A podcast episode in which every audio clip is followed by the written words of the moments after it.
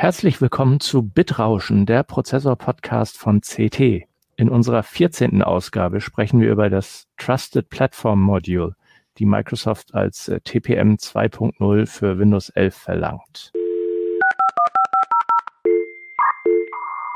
CT Bitrauschen. Der Prozessor-Podcast vom Computermagazin CT. Vorab noch ein Hinweis in eigener Sache. Eigenwerbung. Unter heise.de finden Sie ab sofort den Podcast Heise Meets. Das ist ein Podcast mit Entscheidern für Entscheider. Wir besprechen kritische, aktuelle und zukunftsgerichtete Themen aus der Perspektive eines Entscheiders. Wir begrüßen dazu Persönlichkeiten aus Wirtschaft, Wissenschaft und Politik. Immer aktuell und nah am Geschehen.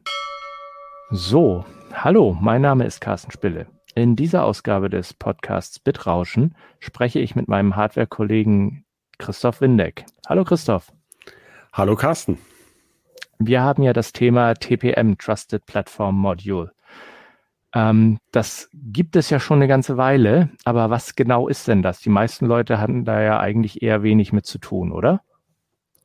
Ja, leider eigentlich. Also die, die Geschichte des TPM die geht zurück auf ähm, eine heiß umkämpfte Trusted Platform, nein, Trusted Computing Platform Architecture, TCPA. Das war mal so ein Kampfbegriff im Grunde auch von der, von den, äh, ich sag mal, es war damals sehr aufgeheizte Diskussion zum Thema auch DRM. Im Grunde schon 20 Jahre her und äh, das Trusted Platform Module, da gibt's ähm, zwei Versionen. Deswegen reden wir auch über ein TPM 2.0. Früher gab es mhm. mal die erste, die verwendet wurde, war die TPM 1.2 Spezifikation. Und ähm, das hatte Microsoft damals mal vor, ähm, in alle PCs einzubauen. Es hat sich dann zunächst ähm, etabliert bei den Business-PCs und ist dann später aber über ab Windows 8 eigentlich in alle PCs eingezogen, aber nicht mehr als separater Chip, sondern im Grunde als eine Funktion der Hardware-Plattformen von AMD und Intel. Und ähm, ja, worum geht es dabei? Es geht eigentlich um einen Hardware-Vertrauensanker, also auch um eine Root of Trust, die unabhängig von den anderen Systemkomponenten arbeitet. Also insgesamt, insbesondere unabhängig zum Beispiel vom Betriebssystem, was ja angreifbar mhm. ist, wie wir wissen, oder auch von ähm, den Prozessoren oder dem Prozessor, der da ist, äh, der ja auch vielleicht Bugs enthalten kann oder von einem bestimmten Hersteller kommt. Also ähm, das ist eigentlich der Hintergrund der ganzen Geschichte. Ah ja. Und ähm, das ist ja jetzt äh, quasi als äh, Voraussetzung für Windows 11 verlangt, also ein TPM 2.0. Ähm, was, was macht das jetzt da ganz genau? Kannst du das mal beschreiben? Also ist das jetzt, äh, wird das quasi einmal abgefragt? Ist das System in einem tollen Zustand? Das sagt ja und dann geht's dann los quasi oder? Das würde ich eigentlich gerne auftrennen, die Frage, weil ja. ähm, das mit dem Windows 11 lässt sich nicht so einfach beantworten. Microsoft da hat das ja später nochmal drauf zurückkommen. Genau. Also Microsoft hat jedenfalls erstmal gesagt, sie hätten gerne eines in allen Plattformen, die für Windows 11 tauglich sein sollen. Und es ist aber nicht bisher noch nicht ganz klar, wie stark Microsoft das durchsetzen wird. Denn schon jetzt weiß man, dass man Windows 11, die Vorabversion zumindest, auch so installieren, auf, auch auf Systemen installieren kann, die kein TPM haben. Also es ist mhm. keine harte Voraussetzung. Ähm, da kommen wir vielleicht auch schon gleich ins Technische rein. Also Windows 11 fragt jetzt nicht die ganze Zeit im Betrieb nach, hallo, ist da ein TPM? Und macht irgendwas damit. Ähm, das ist vielleicht schon, schon ganz gut, so reinzugehen und zu sagen, ein TPM ist erstmal passiv. Also das TPM von sich aus tut erstmal gar nichts. Das stellt nur ein paar Funktionen bereit und ähm, äh, wie, wie, es gibt ja immer den schönen Spruch, es kommt darauf an, was man daraus macht. Ja, man kann es jetzt für alles Mögliche benutzen. Ähnlich wie ein Smartcard-Chip, also ein Smartcard-Chip vielleicht auch nochmal ist immer in diesem Security-Bereich. Das sind eigentlich gar keine brandneuen Techniken, sondern ein Smartcard-Chip. Das sind diese typischen Chips, die auf Bezahlkarten sitzen oder auch Pay-TV-Karten oder so. Oder mhm. auch, die man für diese Zwei-Faktor-Authentifizierung nimmt. Und ähm, ganz ähnliche Funktionen ähm, nutzt Windows 11 dann auch, beziehungsweise jetzt schon Windows 10, wenn man so eine Business-Plattform hat, wo ein TPM da ist. Die bekannteste Funktion, die schon seit Jahren verwendet wird, ist diese Festplattenverschlüsselung BitLocker. Und da gibt es auch viele Missverständnisse. Viele Menschen denken, ähm, dass äh, das TPM dann aktiv die Inhalte auf dieser SSD oder Festplatte verschlüsselt. Nein, das macht das System ganz alleine in Software. Ähm, mhm. Das TPM schützt aber diesen Schlüssel. Das nennt man Sealing. Das bindet den Schlüssel an die Plattform. Ähm, das heißt, nur, also wenn man das möchte, das kann man in Windows auch einstellen, wenn man BitLocker nutzt. Das kann man auch ohne TPM verwenden, aber meistens nutzt man es eben mit einem TPM. Dann ähm, das nennt man Key Sealing. Das heißt, der Schlüssel wird nur freigegeben, wenn das richtige TPM da ist. Für die Verschlüsselung halt. Und ähm, die Idee dahinter ist, wenn jemand die Platte ausbaut aus dem System, äh, dann kann er sie erstmal nicht entschlüsseln. Man kann so einen Wiederherstellungsschlüssel ausdrucken. Äh, den kann man an einem anderen mhm. System dann eintippen, aber ohne das TPM oder diesen Wiederherstellungsschlüssel, also jedenfalls ohne einen zweiten Faktor sozusagen, kommt man an die Daten auf der SSD oder Festplatte eben nicht heran. Das ist zum Beispiel eine ganz typische Funktion. Und ähm, andere Funktionen des TPM, äh, die funktionieren im Grunde ganz, ähm, im, Grunde analog. Man, man sichert irgendwas über das TPM ab, äh, weil das TPM eben einen Geheimwert speichert, äh, über den man dann kryptografische Signaturen prüfen kann. Mhm. Also im Prinzip, ähm, ja, du sagst es ja auch schon, äh, Root of Trust äh, als Stichwort, ähm, vertraut man sozusagen diesem TPM oder der implementierten Firmware ähm, seine, seine, seine Sicherheitsschlüssel an, beziehungsweise die Bestätigung, dass man es selbst wirklich ist. Ähm, kann man, also anders gefragt, äh, auch so ein TPM ist ja in gewissem Sinne Hardware und zum Teil auch sicherlich Software, wenn es in der Firmware äh, implementiert ist. Ähm, und du hattest ja vorhin auch schon gesagt, ähm, Prozessoren, die äh, in dieser TCPA-Initiative äh, genutzt waren, die hatten ja mittlerweile auch äh, entdeckte Sicherheitslücken. Kann man so einem TPM denn vertrauen? Und was passiert, wenn da irgendwann mal gesagt wird, so diese Baureihe ist aber leider doch nicht so sicher, wie wir dachten? Ja, das stimmt. Es gibt schon bekannte Sicherheitslücken in TPMs. Mhm. Ähm, da gab es eine, ähm, die erste, die wurde, oder beide wurden eigentlich per ähm, Firmware-Update dann gepatcht. Das kann aber aufwendig sein, weil man zum Beispiel, wenn das BitLocker daran gebunden ist, ja, diese Festplattenverschlüsselung, dann muss man erstmal die Platte entsperren, dann das TPM patchen äh, und dann wieder aktivieren hinterher. Also das ist, äh, das kann ähm, relativ aufwendig sein, wenn man zum Beispiel 25.000 PCs in einer Bank betreut. Deswegen mhm. sorgte die für großen Unmut. Äh, das betraf ein bestimmtes TPM von Infineon und zwar war da der Algorithmus für die RSA-Schlüsselgenerierung. Ähm, der war ähm, die hatten den korrekt implementiert, aber diese Implementierung, die sie nun mal genommen haben, da hat man Jahre später einen Implementierungsfehler entdeckt, so dass es dann nicht ganz so sicher war wie gedacht. Äh, und die zweite Sicherheitslücke, die betraf ähm, äh, sowohl Firmware-TPMs von Intel als auch Hardware-TPMs von ST Microelectronics. Ähm, da ging es um die ECDSA-Schlüssel. Ähm, und auch das konnte man für, per, per Firmware patchen. Aber grundsätzlich kann ich einem Chip vertrauen, ja oder nein? Hm. äh, als da muss man die Antwort unterscheiden, was was äh, also grundsätzlich müssen wir ja alle irgendwie einem Chip vertrauen äh, von AMD oder Intel oder sonst wem oder auch bei dem Raspberry Pi, ähm, auch beim Smartphone.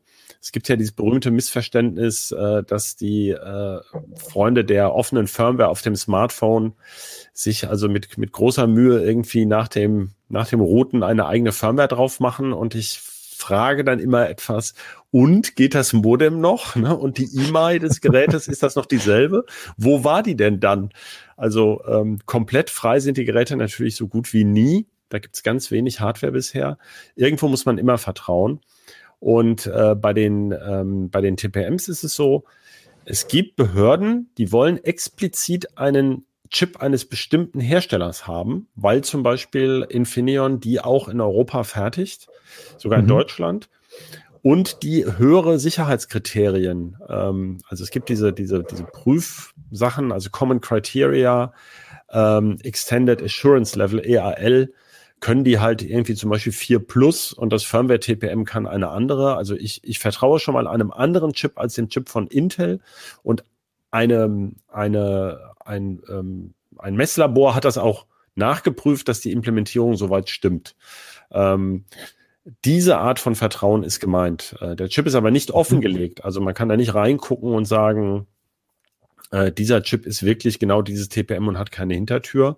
Und außerdem vertraut man dabei natürlich, was man aber bei der Software kennt man das ja auch. Wenn ich also zum Beispiel bei das Windows Update benutze, dann kriege ich signierte Software, die ist von Microsoft signiert. Da vertraue ich also einem kryptografischen Zertifizierungssystem von Microsoft. Mhm. Die Linux-Distributionen machen das genauso. Da wird ja auch ein Schlüssel aufs System gebracht, allerdings rein in Software.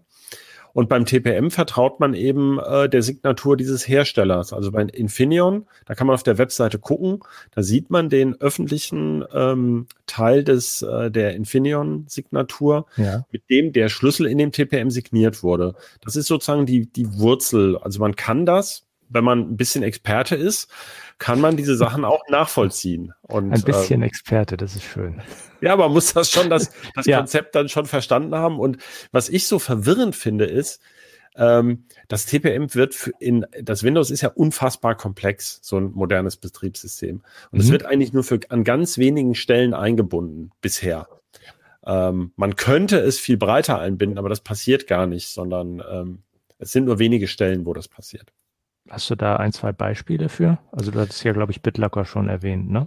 Genau, BitLocker ist eins und ähm, dann gibt es eben diese, diese, äh, also wie gesagt, es geht erstmal um ein Schlüsselsystem, das hatte ich ja schon erklärt, also kryptografische mhm. Schlüsselkette, die aufeinander aufbaut. Und ähm, zum Beispiel kann man, ähm, zum, dieser Schlüssel ist auch eindeutig für die Plattform, also man kann zum Beispiel, es gibt ähm, Software für Großfirmen, die zum Beispiel guckt, ähm, ist ein bestimmter Versionsstand des Virenscanners oder sowas da drauf und sind bestimmte Policies gesetzt, also nur verschlüsselte Verbindungen und so weiter.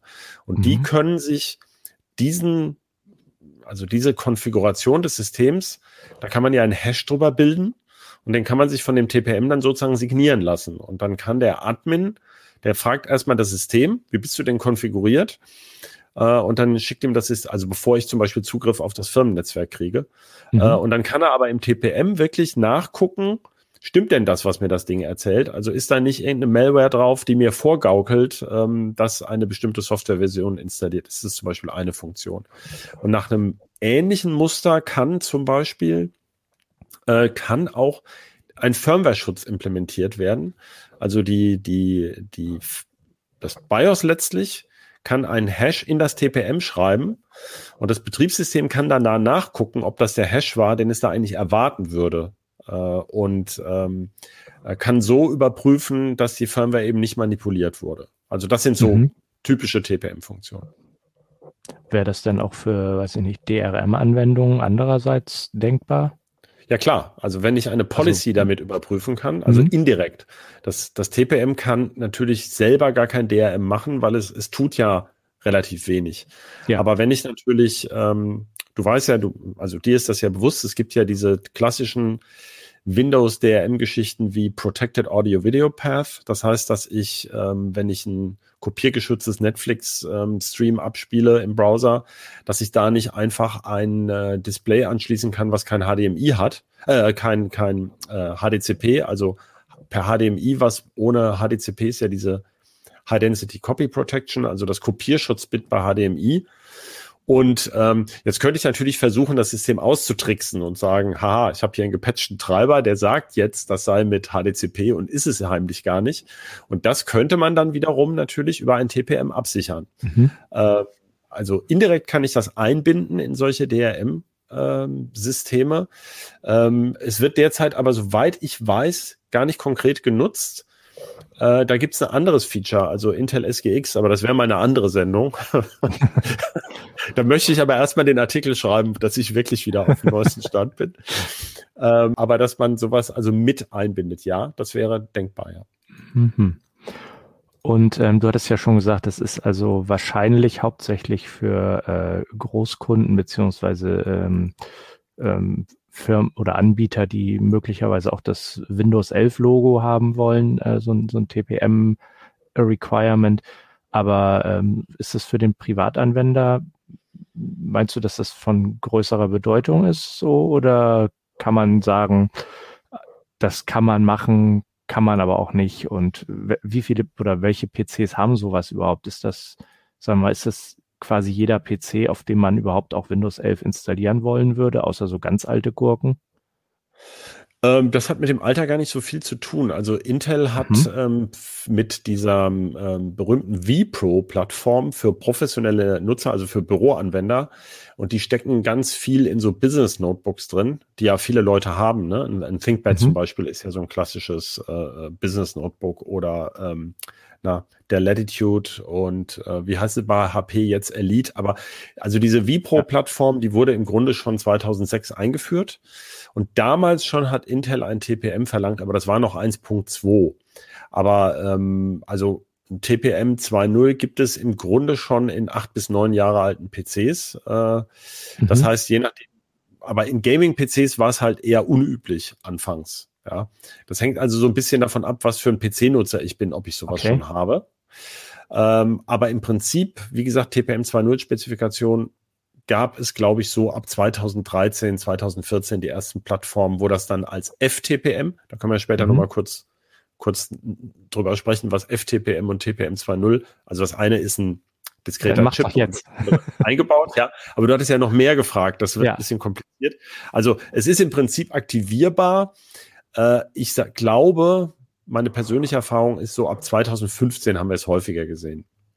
Mhm. Ähm, und das andere ist ja, was habe ich davon als Privatmensch? Wo, da muss man mal einen Schritt zurücktreten. Ähm, worum geht es eigentlich beim TPM im größeren Sinne? Also wir sehen es einerseits, ärgert man sich, ich habe vielleicht keins und will Windows 11 installieren. Das ist ja sozusagen erstmal die Sicht, ich brauche das jetzt und mich interessiert eigentlich gar nicht, was das macht. Worum genau. es aber geht, ist eigentlich, die Plattform besser vor Manipulationen zu schützen. Und ich sage hier ganz bewusst die Plattform. Es geht eben nicht nur darum, das Windows zu härten, sondern auch die Verknüpfung sozusagen zwischen dem Windows und seinem Unterbau zu verbessern. Jetzt kann man sich natürlich, ähm, wie soll man sagen, das, das sind jetzt lange Diskussionen, die man da führen kann. Äh, wenn ich von irgendeinem chinesischen Hersteller bei AliExpress ein Board gekauft habe, äh, gibt es ja so Mini-PC-Plattformen zum Beispiel, sind ja mhm. ganz beliebt. Da weiß man natürlich nicht, wie sehr kann ich denn überhaupt dessen Firmware trauen und ähm, da bringt vielleicht ein TPM gar nicht so viel. ja, also, äh, das, also das TPM ermöglicht dem Betriebssystem oder Microsoft auch, ähm, sichere Kontrolle des Betrie der, der Plattform oder der mhm. Überprüfung der Plattform oder die Erkennung von Manipulationen, ohne dass es an die Kompetenz des Benutzers oder der Benutzerin gebunden ist. Das ist ja immer, wenn ähm, wir hatten das bei UEFI Secure Boot eine lange Diskussion um eben irgendwelche Schlüssel in der Firmware und Microsoft-Signaturen. Wir wissen ja alle mittlerweile, es booten die meisten Linux-Distributionen problemlos auch mit Secure Boot. Es hat sich eine Lösung gefunden, obwohl der Schlüsselwert eigentlich von Microsoft ist. Ähm, und auch das diente ja dazu, ähm, böswillige Bootloader zu vermeiden. Und ähm, da war damals war eine Diskussion darum, die Leute sollten irgendwelche Schlüssel in ihre in ihr ihr BIOS importieren. Und das ist halt skurril. Ich meine, ich habe das tatsächlich schon mal versucht Aber ich bin nicht der durchschnittliche Nutzer und ich fand es auch schon ganz schön schwierig. Ja. Also jedenfalls gedanklich damit angefangen. Das ist also Quatsch. Ne? Also damit würden 95 Prozent der PCs wären damit nicht schützbar. Man muss irgendwas ganz leicht Nutzbares haben für die breite Masse. Und darum geht es Microsoft ja letztlich, die breite Masse der PCs stärker zu schützen. Mhm. Natürlich aus eigenen Interessen, das möchte ich hier nochmal ganz klar dazu sagen. Also Microsoft tut das ja nicht, um die Welt glücklicher zu machen und so. Ach so. genau. Sondern weil sie, weil sie halt äh, im Vergleich zu den anderen, Entschuldigung, also Apple und Google vor allem, die da selbstverständlich auch tun, ne? also Apple mit dem mhm. T2 und ja. äh, äh in, in allen ARM-Smartphones steckt ja Trust Zone-Technik mit einer äh, geschützten Firmware. Ähm, und, und Google selber hat ja noch diesen Titan-Chip. Ähm, zum Beispiel irgendwann mal Bezahlfunktionen anzubieten äh, im, im, im ähm, Windows Store oder heißt es Windows mhm. Store, ne? Also im, in dem Shop-System. Ja. Ähm, die möchte man ja auch geschützt wissen. Äh, das heißt, dass darum geht es letztlich. Also die Plattform abzusichern, dass da nicht einer was abschnorchelt und ähm, da müssen wir auch nicht immer drauf gucken, dass das jetzt, das muss auch nicht vor dem chinesischen Geheimdienst sicher sein oder so. Aber im Moment ist es jedenfalls so, dass man bei dieser Plattform ja nicht nur, also wir, wir reden ganz viel darüber, dass man Microsoft vertrauen muss und vielleicht AMD und Intel und der komischen Management Engine von Intel. Aber wir vertrauen ja letztlich auch den taiwanischen Bordherstellern und dem chinesischen Tastaturhersteller, der die, der eine Firmware in meiner Tastatur hat äh, und dem äh, koreanischen SSD-Hersteller, der eine Firmware in der SSD hat. Also äh, das tun wir ja alles auch und da liegen ja auch wichtige Daten. Insofern finde ich, diese TPM-Diskussion hängt manchmal ein bisschen schief. Mhm. Okay. Und äh, du hattest das ähm, schon angesprochen. Ähm, es gibt noch Unterschiede zwischen einem TPM und einem FTPM. F äh, habe ich äh, schon mitbekommen, steht für Firmware TPM. Genau. Das heißt, der, dieser TPM-Chip, das ist ja ein, äh, wir hatten es eingangs erwähnt, ein Smartcard-ähnlicher Chip. Der hat geschützten Speicher. Das, ähm, damit meint man, das sind spezielle Herstellungsprozesse, naja, Prozesse nicht, sondern das sind Techniken, wie man einen ganz kleinen Speicherbereich, Siliziumspeicherbereich auf dem Chip zum Beispiel schützt, damit dieser Geheimwert, der da drin ist, auch nicht, wenn man den Chip aufschleift und mit Laserstrahlen manipuliert zum Beispiel, äh, erraten oder manipuliert werden kann. Mhm. Also ganz aufwendiges Ding. Und ähm, der Chip braucht natürlich noch ein bisschen Platinenfläche und ein Gehäuse und so weiter. Also das heißt, am Endeffekt kostet das Board mit so einem Chip ein paar Dollar mehr. Und weil das alles viel zu teuer ist, äh, ein paar Dollar für die Sicherheit ähm, der PC, also für die PC-Plattform, das ähm, ähm, hat man sich Wege überlegt, wie man das billiger machen kann. Und das ist eben das mhm. FTPM. Das ist im Wesentlichen in Firmware realisiert. Das heißt, das ist ein Stückchen Code, der nichts mit dem BIOS zu tun hat, aber der sozusagen in der, in der Realität mit einem BIOS-Update mit ausgeliefert wird und auch in dem Flash-Chip des BIOS wohnt aber separat davon ausgeführt wird und, und jetzt kommt's, auf einem separaten Prozessorkern. Ähm, deswegen integriert ja AMD seit 2014 diesen Cortex A5 mit TrustZone. Darauf läuft eben dieser Firmware-Code.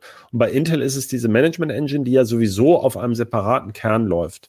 Mhm. Ähm, das heißt, das ist zwar in dem anderen Chip drin, läuft aber auf einem separaten kleinen Mikrocontroller und ist insofern ein bisschen sozusagen vom Hauptprozessor entfernt. Das heißt, ein, eine Malware, die im RAM läuft, eine Windows-Schädling, kommt da so ohne weiteres nicht heran. Das mhm. ist theoretisch bestimmt finden wieder irgendwelche Superspezialisten irgendeinen Weg, aber erstmal ist es so, es ist auf jeden Fall voneinander getrennt. Ja. Und das FTPM ist quasi immer vorhanden. Also bei den modernen mhm. Plattformen. Ja, das habe ich übrigens auch schon mal gesehen. Äh, bei manchen ist es tatsächlich im BIOS auch ein- und ausschaltbar. Also wenn man äh, jetzt ähm, sein Windows äh, auf Windows 11 updaten möchte und äh, der Installationsassistent sagt dann, oh nö, hier ist kein FTPM oder kein TPM 2.0, dann kann man das ja tatsächlich bei einigen m, Systemen auch noch äh, nachträglich äh, einschalten. Ja, es ist auch denkbar, dass, dass Leute noch für ältere Plattformen, also Leute, Hersteller für ältere Plattformen auch noch ein BIOS-Update nachschieben, wenn mhm. das nicht aktivierbar war aus irgendeinem Grund. Ja. Das mag ja sein. Aber man kann nicht voraussagen, bei welchen Plattformen. Das ist schwer ja. zu erklären. Ja. Und also, manche ähm, so Workstation und Serverboards habe ich gesehen, da gibt es tatsächlich auch Pfostenstecker, ne? Oder Steckplätze, um ein, ein, ja. ein TPM nachzustecken. Oh, ein leidiges Thema, ja. Aha. Die sind nämlich nicht standardisiert. das, das, ist das Ärgerliche. Das heißt, ähm, diese Pfostenstecker, da gibt es schon lauter verschiedene.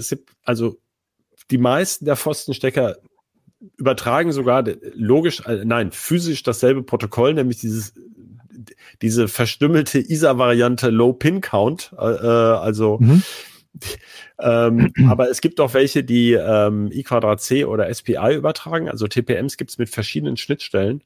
Ähm, aber auch selbst das Rastermaß ist noch nicht mal standardisiert. Und das BIOS muss natürlich wissen, dass da potenziell ein TPM nachgerüstet werden könnte. Man kann also nicht etwa bei einem beliebigen Board ein TPM nachstecken, sondern ähm, es gibt Boards, die haben einen Stecker dafür. Und dann kann man bei dem Hersteller des Boards mal anfragen, ob der das verkauft. Mhm, also ähm, da gibt es dann passende. Nicht irgendwie äh, die, das, das Kilo zu 20 Euro bei Wish.com oder so bestellen. Es gab ja schon Hamsterkäufe, ne? nachdem diese Windows 11 Ankündigung kam. Du weißt das besser. Wie heißen die, die Grafikkarten wegkaufen und dann teuer die bei eBay verkaufen? Die Scalper, ne? Scalper, genau. Ja. Und die haben auch gleich diese TPM-Dinger äh, gekauft. Ja. Ähm, ich, was waren das von 12 auf 99 Dollar hoch oder so? Klar, die haben sowas um den Dreh waren die Preise. Genau, haben die gekostet. Ja. Und ähm, ich habe auch noch, ich habe noch das ein oder andere rumliegen. Ähm, da gibt's aber auch eben so einen chinesischen Sinotech TPM-Chip. Das ist zum Beispiel auch eine schöne Sache. Bevor ich also ein Sinotech TPM von einem chinesischen Hersteller da einstöpsle, würde ich mir gut überlegen, ob das mein Vertrauen in die Plattform wirklich steigert oder nicht. Das ist nicht böse oder rassistisch oder abwertend gemeint, aber es ist einfach so, ähm, es ist tatsächlich so, das ist einer der Gründe dafür, dass es das gibt.